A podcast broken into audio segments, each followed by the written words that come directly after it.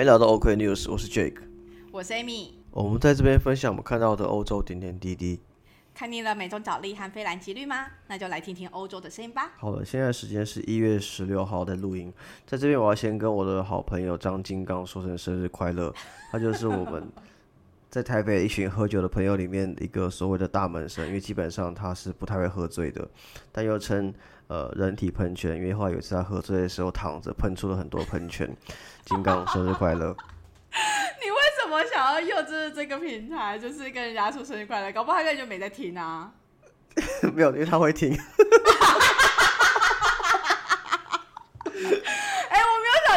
也有，就是朋友是忠实听众。好，那就生日快乐啦！我不敢说他忠实啊，只能说他可能很无聊而已。没关系，这样也很棒。因为呢，其实最近我们也就是上一集是 Steve 那一集推播出来嘛，然后 Steve 超级无敌厉害的，就是他就帮我们转播，就是分享在一些就是群组或者是跟职场相关，因为那个是跟他就是转换工作有关嘛。然后我们就瞬间冲破了粉丝一千这个一个 milestone，因为我记得我们当初还在那边说。哎，我们大概八九百的粉丝的时候，我们就这边说，哎，我们冲破一千的时候，我们就要换新的 logo 当做一个庆祝什么的。就我们停滞，就我们自己先换，对，然后自己先换。我们发现就是停滞太久了，我们等不了，因为 logo 都剪好了，所以我们就换了好一阵子。以后呢，就是终于在就是上个礼拜的时候冲破一千，而且瞬间来到一零五呃一零五五，是不是？对。就是现在这个这个时间点，我们看到，所以其实光是他这一期一推播出来，我们就瞬间多了大概快七十个的那个追踪，然后甚至是收听人次啊，就是因为刚好就是我们只要是那个访谈的话，我们都会放在 YouTube 上面嘛。然后，所以其实，在 YouTube 上面，你也可以看得到，就是那个收听人次也瞬间飙涨，就是太感谢，就是对，我们要感谢 Steve。但是我们这里刚刚闲聊一件事情是，到底是 Steve 本身自带流量的能力，还是他投放的能力很好，还是因为他的新公司 非常具有号召能力？对，这个我们也不确定。但我们还是很感谢 Steve，Steve 很棒，来感谢各位。我们已经预计下次还要再跟他录一集了，对。对，我们也欢迎各位新朋友，然后也期待 Steve 在下一次换工作的时候。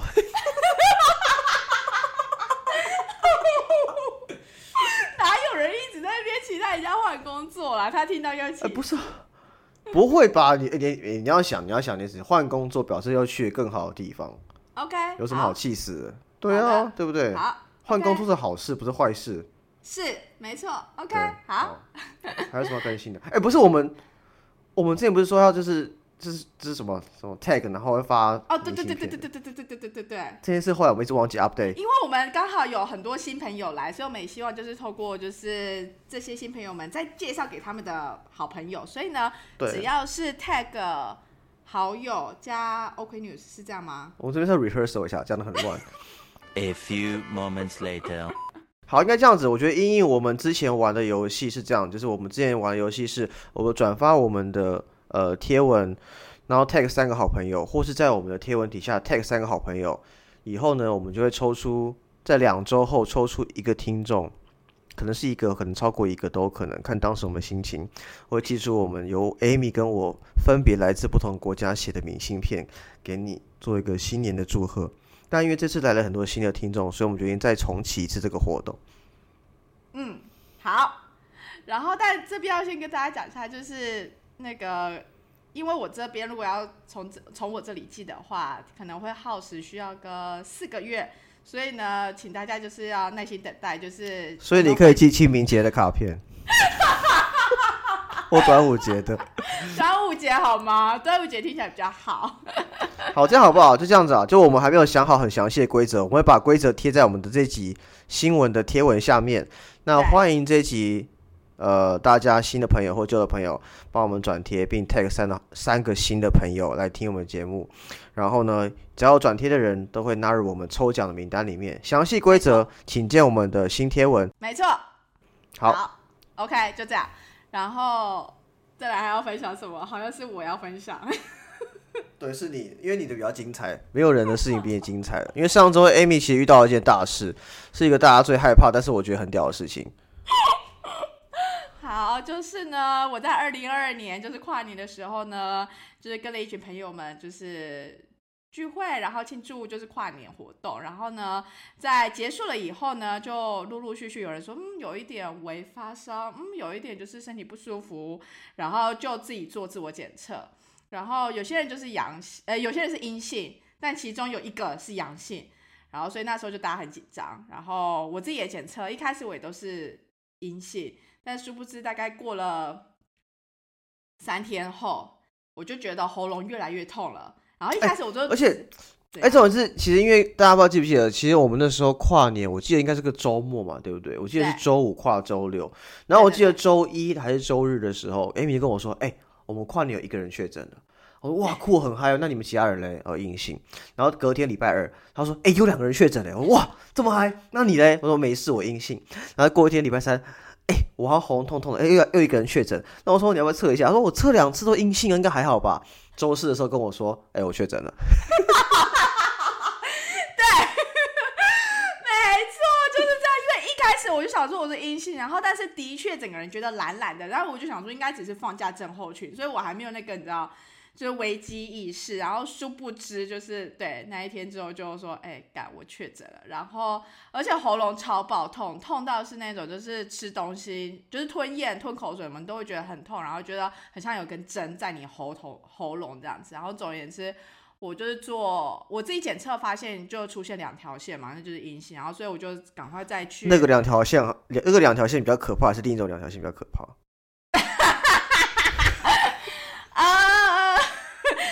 两条线应该是喜悦吧。OK，好，每个人不一样啊，我是觉得比较可怕。对，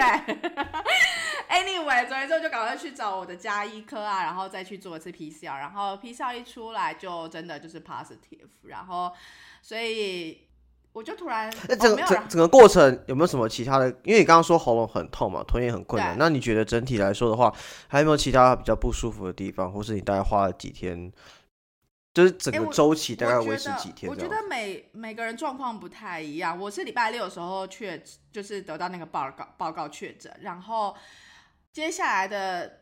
四五天，呃，接下来三四天，我其实喉咙都还是很很痛。但其实这有一个插曲啦，就是那时候我的加医科，我就跟他讲说我喉咙痛，然后他就开给我了，就是四个药，就是处方签上面有四个药，然后就问他各自说，哎，各自的药是在干嘛？他说有一个是什么拉肚子啊，有一个是鼻子啊什么之类，然后有一个什么喉咙痛啊。然后我想说，我又没有拉肚子，啊我鼻子也还好，我那时候也没有鼻塞或者是打喷嚏什么之类，所以我就只有拿那个就是他说喉咙痛的药。对，就殊不知，就是还好，就是我姐夫跟我姐就觉得奇怪，怎么可能就是只开了一颗药丸，就是来治，就是治这个病。所以，他我姐就说：“你拍一下那个，就是你吃的那个药给我看一下。”然后我姐说：“那个就纯粹只是 painkiller，就是它只是止痛药而已，它没有任何就是治愈的功能。”然后，所以我才就是说啊，然后他就说：“其他三个药你赶快给我看一下，就是他处方签上面是什么。”然后才发现说：“哦，其实。”应该要拿其他餐，因为其他其中有一个好像是会先降低你的免疫力，因为其实好像治 COVID 就是就是你的你的免疫系统会一直想要就是去去对抗，呃，对对对，然后就反反而你没有办法就是 真的能够治愈好它。Anyway，我印象中啊，反正总之那一个药丸是你一天只能吃一颗，那其他就是照三餐吃之类。反正总之就是也有可能因为这样，我就又拖了几一天时一些时间。所以我自己觉得，我真正完全觉得精神啊什么都恢复了，大概是到礼拜四、礼拜五的时候，所以大概就是六七天的时间。OK，六七天时间。但你觉得？我不知道，因为我因为哎，因为我觉得相信听众们应该很少人是。有确诊过的，而且我觉得台湾的，就是因为台湾的确诊数很少，所以呢，就是我姐、我家人，或者是说我朋友，就是他们就说：“天哪，你是我身边就是最简，就是我身边就是第一个我知道有确诊的人。”然后，但是我跟在欧洲这边的一些台湾人聊天，我说：“哎，干我确诊什么？”他们就说：“哦，Welcome to the club。”对他们就觉得 真的这样子啊，因为现在美国，美国不是。美国好像现在是变成是说，如果你身边身边没有人确诊的话，代表一个现象，你没有朋友。不要这样。不是因为因为美国太多人确诊了啊、所以就现在美国就是判断你是不是边缘人的方式是你有没有朋友确诊，就这样而已。不是啊，但我觉得啦，还是这边要公平报道一下，就是其实我的状况可能相对来讲比较好，因为我有听到，就是我们那一群朋友有人是直接就要请一个礼拜的，就是 sick leave，因为就是只要因为他不想上班，因为他刚跨完年不想上班，这我懂啊。不是，是他说他只要一起床，他就觉得整个头昏到不行，然后就是完全没办法起来。所以我觉得，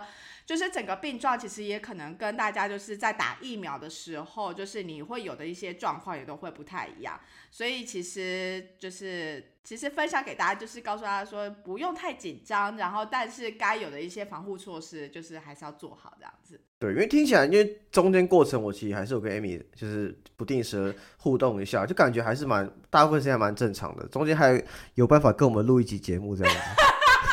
对，录录节目的时候，一直问他说：“你 OK 吗？你真的 OK 吗？不 OK 要讲哦。”但他看起来只是在喝水而已，好像还好。哎，你很烦哎，但我的确真的觉得啊，整整个精神状况就真的好很多啊，就是跟之前比起来，嗯，然后中间一度就是你睡眠会有一点困难，然后我自己是有几个晚上会觉得胸口闷闷的，感觉有那种重物压在胸前这样，然后所以像鬼压床那样吗？呃，我是没有，我目前没有这经验，所以我不确定能不能相类比，但我就觉得有点快要喘不过气的感觉，所以那是我觉得最最让我觉得有点紧张的时候，因为毕竟你知道，就是我想说，如果哪天就就就如果真的我睡到一半，然后心脏如果停止跳了，然后真的没有人会知道，然后也没有人可以进来救我。OK，好，大家在外面海外生活，记得留好这个紧急联络人的方式，或是可以私信我们，把一些重要资讯跟我们讲，我会帮你守密的。尤其是一些什么银行提款卡密码啊，还是什么等等的账号密码，可以跟我们说，我们会帮你解决的。嗯，好，哎、我觉得我们今天聊天聊太久了，好像应该要开始进入正题了。好，进入第一个新闻好了。好，第一个新闻，第一个新闻要讲的是卢森堡的房价，好，这是大家最爱的。大家最爱没有，就是反正呃，就是毕竟每次呃，只要新的一年，然后大家就会开始看说，哦，就是整体的经济状况啊怎么样。然后最近我们看到了一个新闻呢，它就是在讲说，就是呃，卢森堡它在租金跟付房贷的那个价差中间呢，卢森堡是被列为是最大的一个在 OECD 的这个这个 scope 里面。没错，因为过去大家应该会有印象说，常常会听到我们在节目宣导说啊，其实，在台湾的话，你就是租金很便宜，就是不要买，用租的就好。但你来到欧美地区呢，其实可能会变成是买比较划算，租比较贵，因为租金其实很高。但买的话，第一个是呃房贷利率很低，第二个是其实房价总价还好，那整体没有炒房的氛围，所以大家都会选择用买的，而不是用租的。但是卢森堡的话，根据最新的研究的话，呃，这边有个有个说法是，按照整个市场来看的话，一般平均的三房的一个房子，大概是每月的租金，我用美金算，美金比较简单，美金是三千块一个月，所以大概算，大家可以用九万到十万来算。那如果是用买的话，租金三千美金嘛，九万到十万。但如果是用买的话，那你的呃房贷的支付额度每个月大概会落在四千五百美金，所以大概多了百分之五十。那其实其实很高诶、对啊，而且其实你知道，就是因为刚好这个表格它就列出来就是 top ten 的国家，然后它就是按照那个排列方式，它是用那个租金跟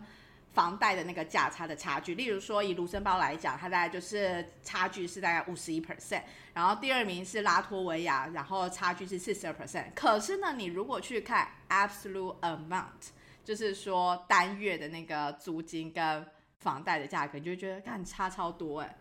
等一下哦，就是以第二名的拉脱维亚来讲，每个月的租金大概是五百八，我们就算六百好了。然后但是卢森堡是三千，没有，我现在看一个数据，因为我刚刚又讲到房价，我想要拿台湾来比，但是我突然意识到这件事情，台湾是不是不属于 OECD 国家？呃，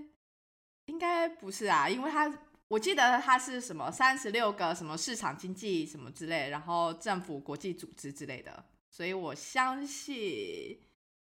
台湾应该不属于。哦，我知道，我看到了，我国近年来积极推动参与 OECD。好，跳过。我看到“对积极”两个字了。OECD 就是经济合作暨什么发展组织，然后目前有三十八个会员国，然后是在一九六一年成立的。对，因为我觉得哦，我觉得刚刚讲的就是说，我们都讲一个比较前面的名次嘛。那我们来举个例子好了。呃，如果是看平均的，呃，其他 OECD 国家来讲好了，像芬兰好了，芬兰的话，你的买房跟买房的月每月支付的金额跟租金的差距大概是二点一，就是说你买房每个月大概付一千两百美元。然后同时，意大利它是有也有享有就是房贷是低于租金，所以换言之，其实这样子的机制就会变成是说，你其实可以去买房，然后再去租给别人，是不是？因为你的房贷是比较便宜，然后你可以用更高的价格去租出去啊，所以等于说你可以用你的租金去 cover 你的房贷。那换言之，就是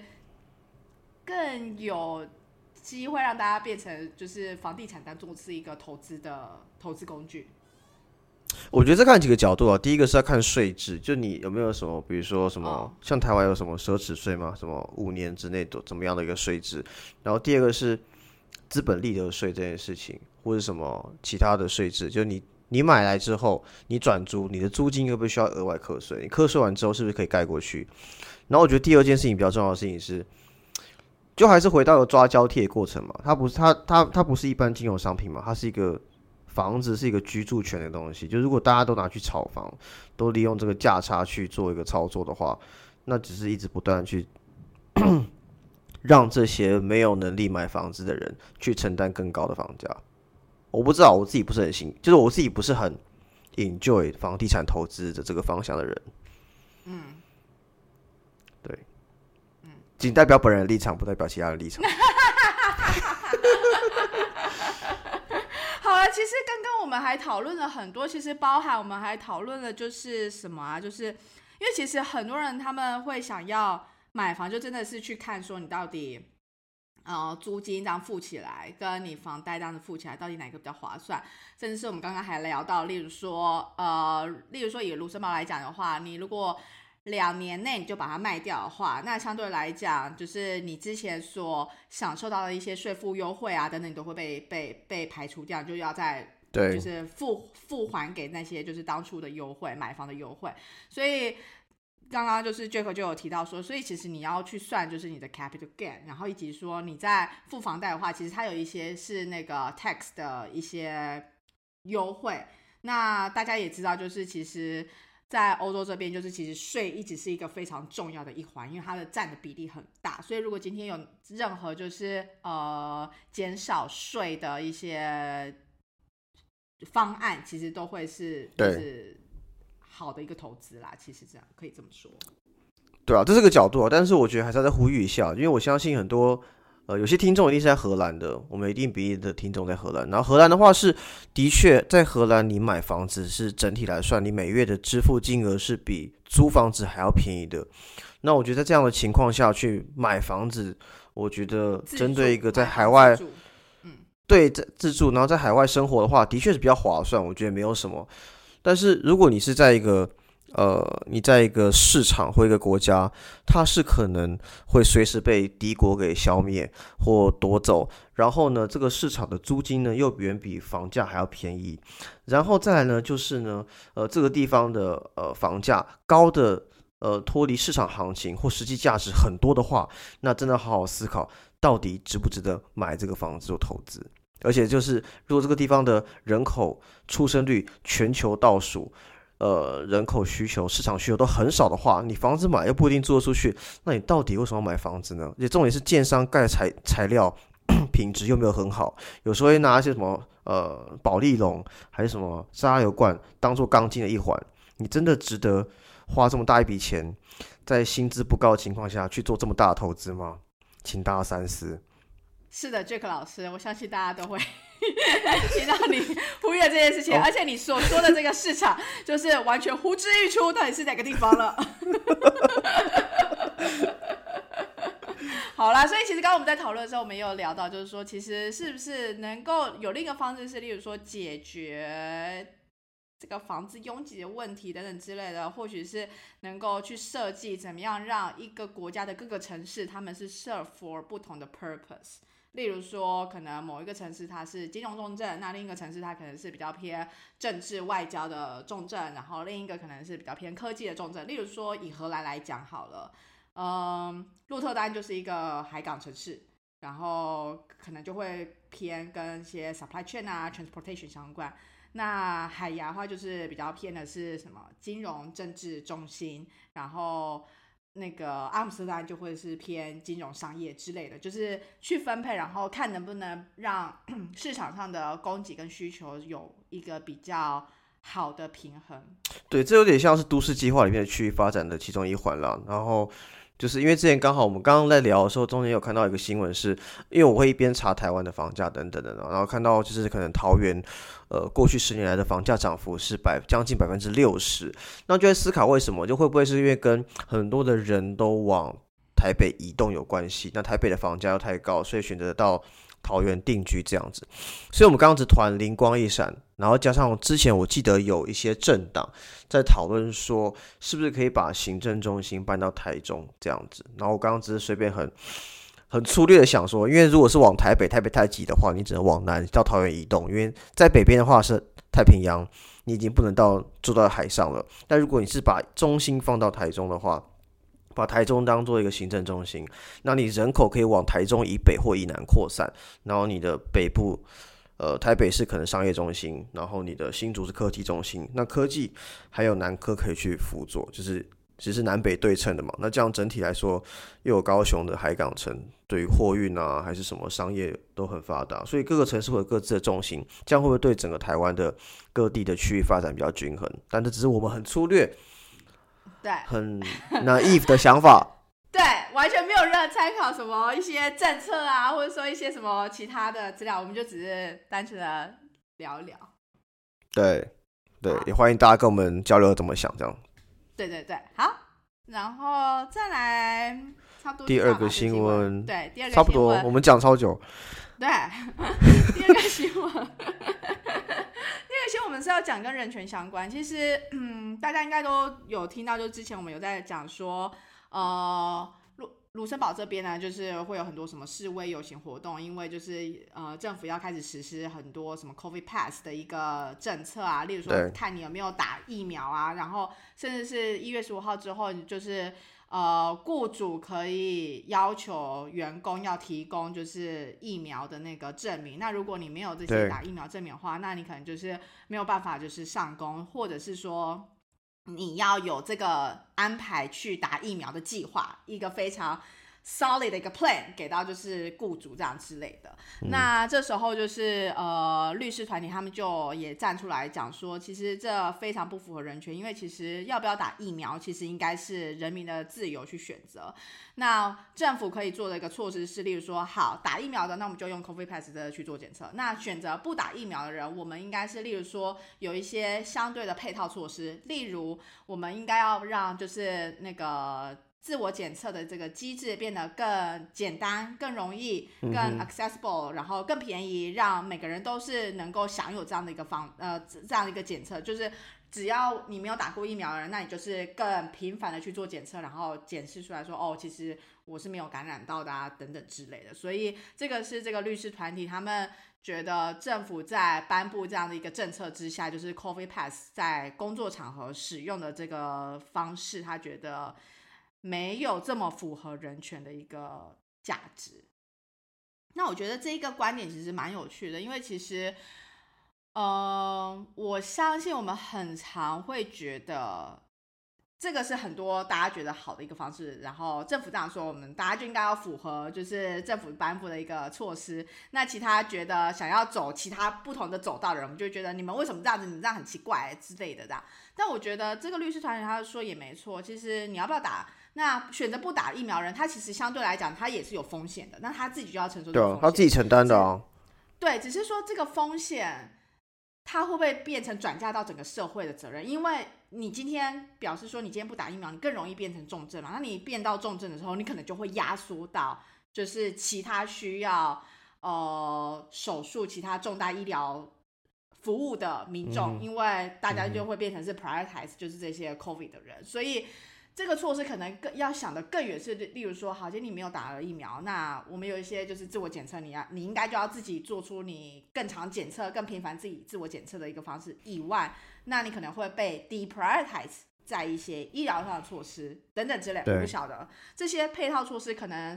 想的更透彻一点，或许能够减少就是呃大家这样的一个反弹的声浪啦。我不知道，就是我而且在讲疫苗这件事情的时候，因为刚刚我们也再去讨论这件事情嘛，就是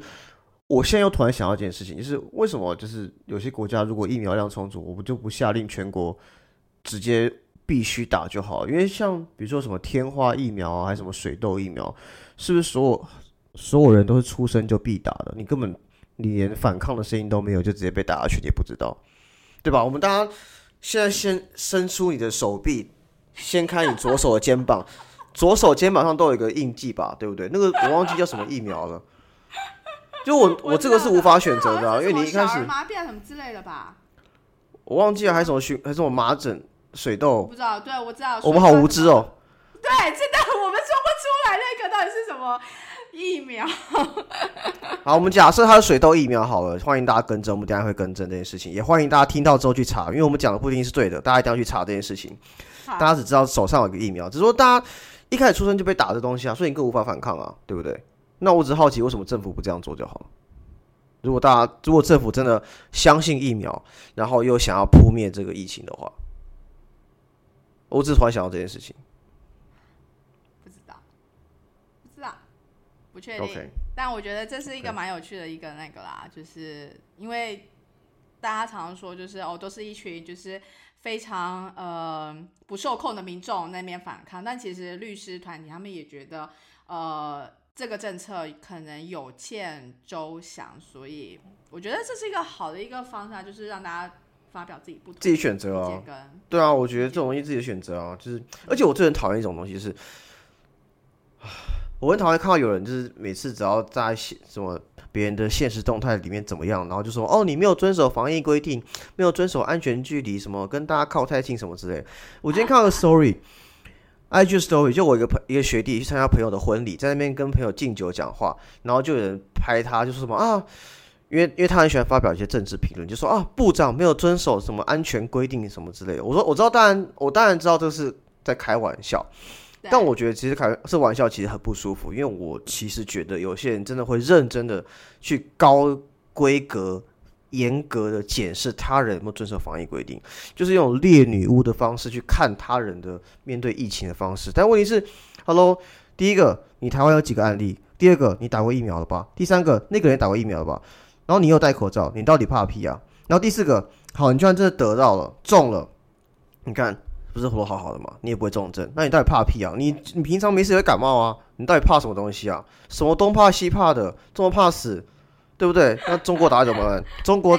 冲过来，你是不是直接就投降了？就很可笑啊，对不对？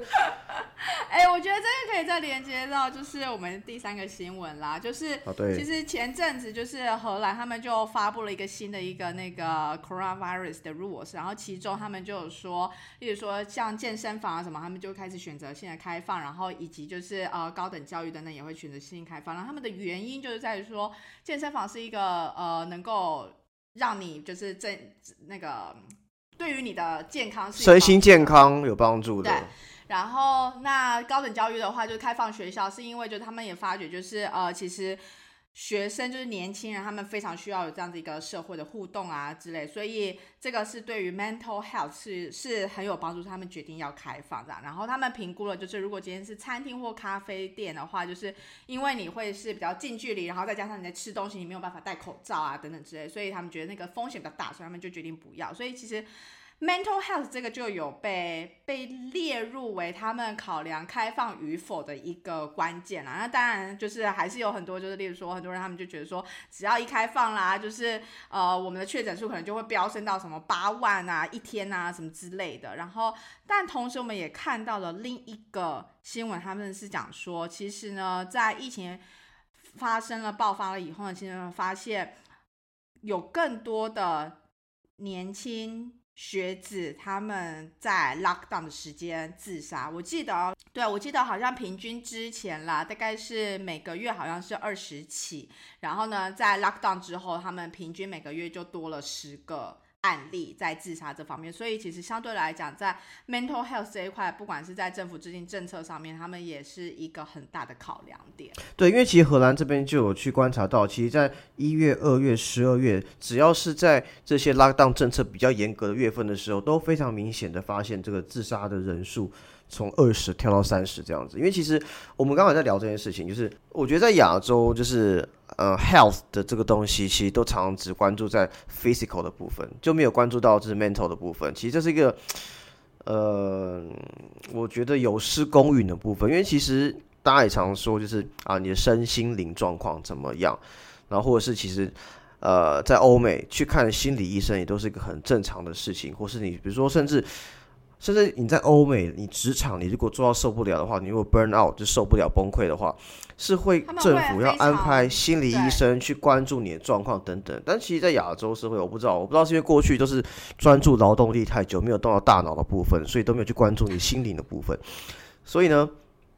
只会关注你付出劳工时数多少，以及你有没有劳工的职灾伤害，没有想到心灵的部分。所以其实发现心理健康在亚洲是非常不被重视的。你刚刚的用词真的也是还蛮那个，蛮激烈的，对。但是我同意了啦，对我同意，就是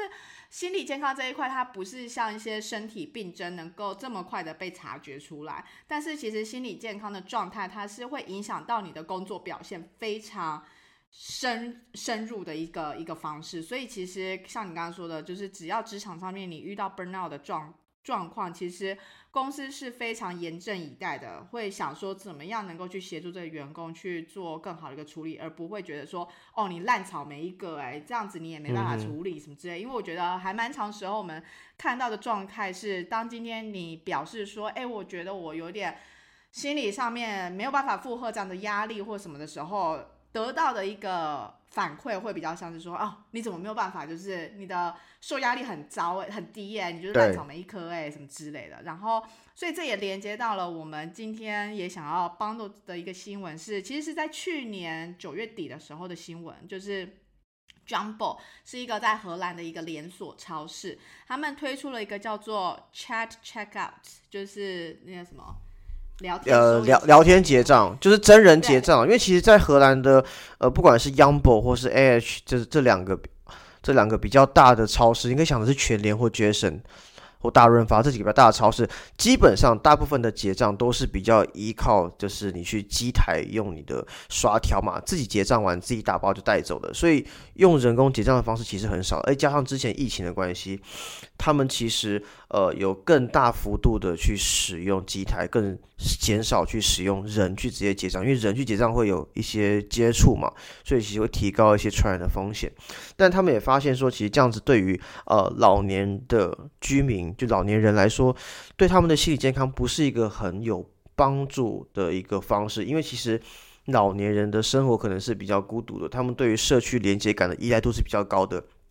每周几天或某几次去巷口的超商买东西，超市买东西跟店员聊天，其实他们心里很重要的一环，跟在地连接、跟他连接很重要的一环。所以他们其实，在九月二十八的时候就发一个新闻，是 Yumbo 重启这个呃柜台真人结账的这个模式，也是想要帮助就是所有荷兰的老年人口的一个心理健康。因为其实我不知道，我不知道就是你你的你的家人情况怎么样，但是因为我的家人的话，像我爸。我不知道说我爸是老人，但他的确实际上是个老人，因为他超过六十五岁了，所以名义上是老人。是啊，对啊。对，但是他看起来其实蛮健康，就没有那么老。但他很喜欢去就是巷口的，不管是去呃餐，比如去巷口牛肉面店，还要去全联，然后去跟他们店员结账，顺便聊过天啊，干嘛？就是这个都会让他们的心灵状况变得是更好的，因为他们其实。呃，人跟人是需要，就人是人是人是群体动物，人需要跟人他人互动，获得连接感跟一些满足感，让你过得更开心，这是个不争的事实。对啊，所以其实我觉得，我不知道，我会觉得就是能够考量多一些 mental health 这个角度的一个政府，我会比较尊敬他们，而不是跟你说哦，劳工就是我心中最软的一块，但你什么事都没有做。你今天。好啦，对，所以这就是我们今天想要分享的那个新闻。然后，其实，在接近节目尾声，我还想要分享一件事，我请说。就是呢，我就最近看了，我想要推荐两个影集，都是在 Netflix 上面可以看到的。一个是叫《Unbelievable》，哎，我它的中文是叫什么啊？我有点忘了，难置信之类的，反正就是不可置信之类的。对，然后反正总之他讲的就是呃性侵事件，然后就是在美国各处就是其实发生，但是凶手就是非常的聪明，就是他都没有留下太多的痕迹，所以其实追查的警方就是他们都觉得非常的困难。然后其中在某一个小镇就是。呃，被爆出来以后呢，就是大家都觉得说，哦，你是不是就是骗人的啊？然后觉得是那个受害女性，其实在编造一个故事，想要争取大家的注意力啊，什么之类的。反正总之，我觉得这个故事，呃，一刚开始可能会有点沉重，就是尤其你看到就是大家在处理这个事件上的一个态度跟轻浮的方式。可是我很喜欢有两个点，一个是，嗯，在我应该是说这个女主角她的转泪点，就是在于她跟心理医师聊天的那一段。就是一开始他其实觉得，他一开始都觉得说，哦，很多人啊，或者说寄养家庭啊，都会说，哦，我会帮你啊，我会站在你这边啊，我会照顾你啊什么。可是正当事情发生的时候，没有一个人相信他，没有一个人愿意就是伸出援手，没有一个人愿意就是持续的支持他，所以他就渐渐对于人性的这个善良，他觉得他就消失殆尽了。但是这个心理医师开启了这个对话，让他再去重新思考，他可以怎么样。呃，减轻内心已经有的一些负荷，我觉得那一段对话是还蛮蛮感人的。然后再来第二个，我喜欢的是那个后面就是两个女警探，他们就是很认真要追查那个案件嘛。然后因为一个是比较算是职场菜鸟，然后一个是职场的前辈，那他们两个的对于。工作上的态度跟面对挫折的一个态度，我觉得是蛮有意思的一个一个聊天跟互动模式，所以我觉得可以推。然后刚刚我跟 Jack 讲，然后 Jack 就说：“哎，这不是已经很久的片了吗？”然后我说：“看，真的假的？我现在才追，感觉好晚。可是就是我们两个都觉得大推这个，就是 Unbelievable，就是大家如果有时间的话可以看一下。然后另外一个影集我想要推的是那个 Mate。女佣浮生录，它其实讲的是家暴的一个问题，然后女性怎么样能够逃脱，就离开这样子一个环境。因为其实我觉得很多时候，我们以第三者去看，我们都会觉得说，这是一个非常 toxic 的环境，你为什么就不离开这样？然后，但其中有一幕，他就讲到，就是其实一个女性，她可能要花七次的努力，才能够真的逃脱他那个。原本的环境有可能是因为他经济上面没有一个独立自主的方式，或者是他在心理层面上面他需要有这样的一个扶持，或者是他觉得他可能没办法去呃接触未外面未知的一个环境。所以其实在这一部影集当中，他其实从女主角的一个角度去切入以外，还有女主角的妈妈以及女主角面对到一些类似相同状况的女性，不见得每一个人都能够顺利的呃离开他原本的环境，但是。那个整个过程，他描述的那个事件，然后以及最后的一个结果，我觉得是非常发人深省，然后而且让让阅听者也能够更重视，其实我们的社会网是真的很需要去承接住这些需要被帮助的人。那如果哪天我们可以当做那个伸出援手的人，就是不要犹豫，请就是请请伸出援手，因为他们真的很需要。被人拉一把，我觉得这是最近我看到很想要分享的两个影集给大家。好，非常感谢 Amy 的分享，就是其实就我非常同意，因为真的这个社会就是我觉得大家太 care 一些就是呃数字啊物质的东西，但都缺乏就是人跟人之间的连接，或是彼此互相帮助跟分享的这个过程。但其实这过程才是更无价、更更呃珍贵、更不可逆的东西，这样子。对。哎，我觉得我们今天录超长的，没有错，不是，那是因为前面的干话太久，因为你确诊那边干话超久。好啦，然后那就这样子，然后就呃，tag 朋友的活动，我们会在贴文上面就是跟大家说，然后欢迎大家对跟大家说细节加这个活动。对，没错，所以非常欢迎这些新朋友加入，那也祝福各位所有就是在最近可能会换工作的朋友到新工作，工作顺利。那如果是即将离开旧公司的，也记得不要跟人家撕破脸，因为江湖这个业界是很小的，还是好好的做人。那也预祝大家新年快到了，祝大家哎，过个好年。对啊，其实对新快到了，哎，啊真的耶，新年要到了。然后接接接接接下来这一年是什么？虎年，对不对？对，虎年行大运，先祝大家好祝大家会虎烂祝 好那今天就到这，好谢啦，拜拜拜。拜